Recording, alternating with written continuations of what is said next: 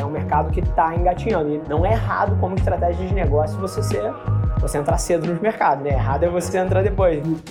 Fala pessoal, Rafa aqui, seja bem-vindo a mais um episódio da nossa experiência em áudio, onde a gente compartilha com vocês conteúdos sobre marketing, venda, gestão, negócios, tudo que precisa estar no playbook de alguém que está nas trincheiras construindo o seu sonho. Então, antes da gente começar, queria te contar um segredo. Ia significar muito para mim saber que você está tirando o máximo desse conteúdo, então não se esquece de tirar um print da sua tela, postar nas stories e me marcar para eu saber que você está ouvindo. Quem já me mandou alguma mensagem, já me mandou algum direct, sabe que eu respondo pessoalmente todas as mensagens. E agora, sem enrolação, vamos para o episódio de hoje.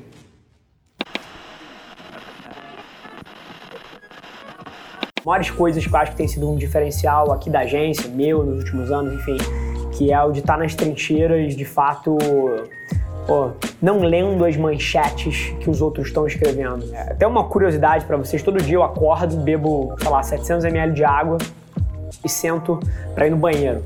É, isso aí que você tá imaginando mesmo. E nessa mesma hora, eu pego a porra do meu celular, uma das primeiras coisas que eu faço no meu dia é abrir a App Store, tanto do Android quanto da Apple, para ver quais são os apps que estão mais sendo baixados nos últimos dias, na última semana, no último mês, e entender as movimentações que estão acontecendo nas plataformas que moram aqui dentro.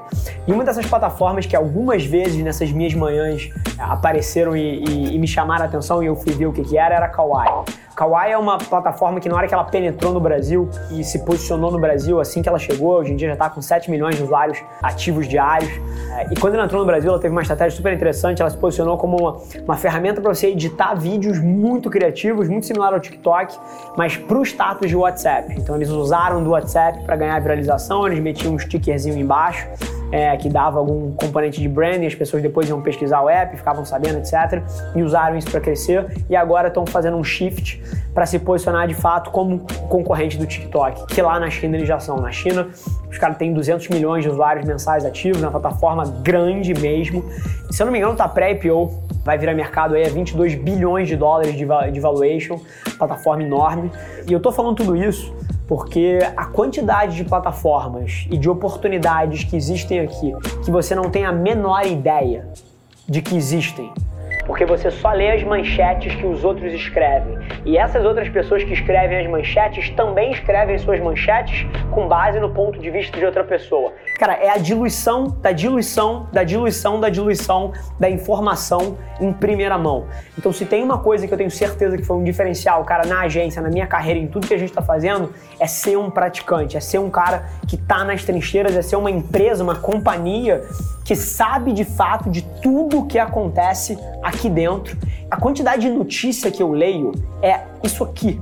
Eu tiro e a gente tira as nossas concepções das trincheiras da execução, de conhecer gente, de observar uma plataforma que está surgindo na China, ver se já tem um country manager no Brasil. Cara, manda um, manda um DM para esse cara, marca um café e começa a colher as informações a partir do mundo real. Essa é uma das principais coisas que eu tenho certeza que pode mudar os seus resultados, faz milagres pela gente todos os dias e vai ser um diferencial competitivo.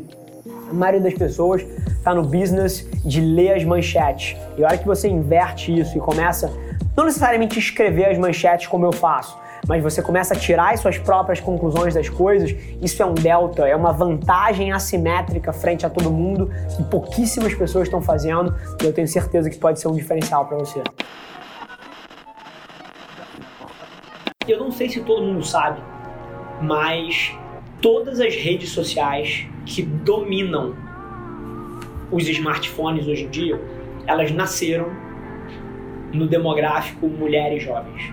Todas até redes sociais que não dão mais tão certo, mas pô, que já deram, tipo Friendster, MySpace, Orkut, até outras como Pinterest, Tumblr, Snapchat, todas começaram no demográfico mulheres jovens.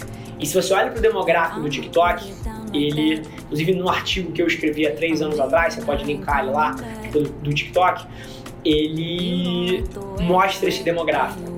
90% dos usuários tinham menos de 23 anos, 75% mulheres. Todas as redes sociais que hoje em dia são dominantes começaram ali. Todas as grandes redes sociais começaram ali, então você olhar para um debate, ah, é gente muito jovem, ah, é só mulheres. Não. É o começo. Ao longo do tempo, eles migram para outros demográficos e vão ganhando espaço em pessoas mais velhas, em homens, em pessoas mais conservadoras. Então, as marcas precisam prestar atenção no TikTok porque existem enormes chances dele ser uma plataforma massiva nos próximos anos. O TikTok é a única plataforma que hoje em dia você pode ter 150 seguidores e ter um vídeo que 4 milhões de pessoas assistiram. A dinâmica de distribuição orgânica e viralização lá dentro é tremendamente positiva para um criador de conteúdo ainda. Em termos de alcance orgânico, cara, o TikTok é uma plataforma para você olhar com muito carinho. Várias das marcas que perdem relevância ao longo do tempo são marcas que tocam muito mal a transição de geração. Não acompanham, são marcas que eram muito relevantes no rádio e na hora que a TV apareceu, não fizeram um trabalho tão bom. São marcas que eram muito boas na TV e na hora que o computador apareceu, não fizeram uma transição tão bem. São marcas que eram boas no, no desktop, mas não fizeram a transação para o mobile tão bem. E essa dinâmica hoje em dia, ela deixou de ser uma dinâmica de aparelhos, e a gente tem até voz e outras coisas, mas ela passou a ser uma dinâmica de plataformas. A grande narrativa que as pessoas erram é: caramba, eu vou esperar essa plataforma aqui se consolidar para eu entrar errado. Porque você tem que entrar hoje, quando a distribuição orgânica ainda é absurda, para você ganhar uma exposição gratuita de milhões de pessoas que o algoritmo vai te entregar, se você for bom ali dentro, se você tiver um criativo excelente ali dentro. E se daqui a dois anos ela não for relevante, foda-se. Mas vendo esse burburinho sobre a, a nova plataforma que o Instagram lançou, né? Entendendo que o TikTok de fato é uma ameaça real ao domínio do Instagram, e de fato é. O Instagram se movimentou assim como lá atrás ele se movimentou, copiando de alguma forma a feature do Snapchat, mais uma vez fez isso agora, copiando a feature do TikTok. Então acabou de lançar uma plataforma basicamente é um TikTok dentro da plataforma do Instagram. E eu vejo muito debate, caramba, será que o Instagram vai dominar, vai acabar com o TikTok? E assim, esse debate é fundamentalmente errado. Eu queria tirar uma aspa aqui super rápido no meio do dia para falar sobre isso. É um debate errado, porque não é sobre se vai dominar, se vai deixar o TikTok relevante. A grande questão aqui é as pessoas reagirem rápido o suficiente.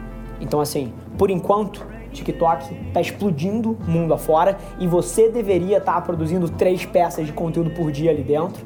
Se em algum momento essa dinâmica mudar, o que você precisa fazer é reagir e não ficar tentando prever o futuro de qual plataforma vai vencer para tentar se antecipar. O mundo de conteúdo não é ou, não é Instagram ou TikTok, é e.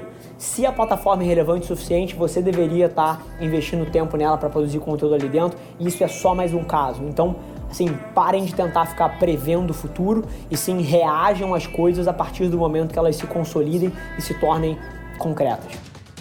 Esse foi mais um episódio da nossa experiência em áudio. E como eu já falei, eu adoraria saber que você está gostando do que a gente está compartilhando por aqui. Então não esquece, se você está tirando valor desse conteúdo, ia significar o um mundo para mim, que você tirasse um print da sua tela, postasse no Stories me marcando e aproveita para ir na sua plataforma favorita também e deixar um rating de cinco estrelas e um comentário lá, ajudando a gente a construir essa comunidade tão vibrante que move o Brasil para frente através do empreendedorismo e que fala desse Brasil que dá certo. É um prazer ter vocês comigo e a gente se vê no próximo episódio do podcast.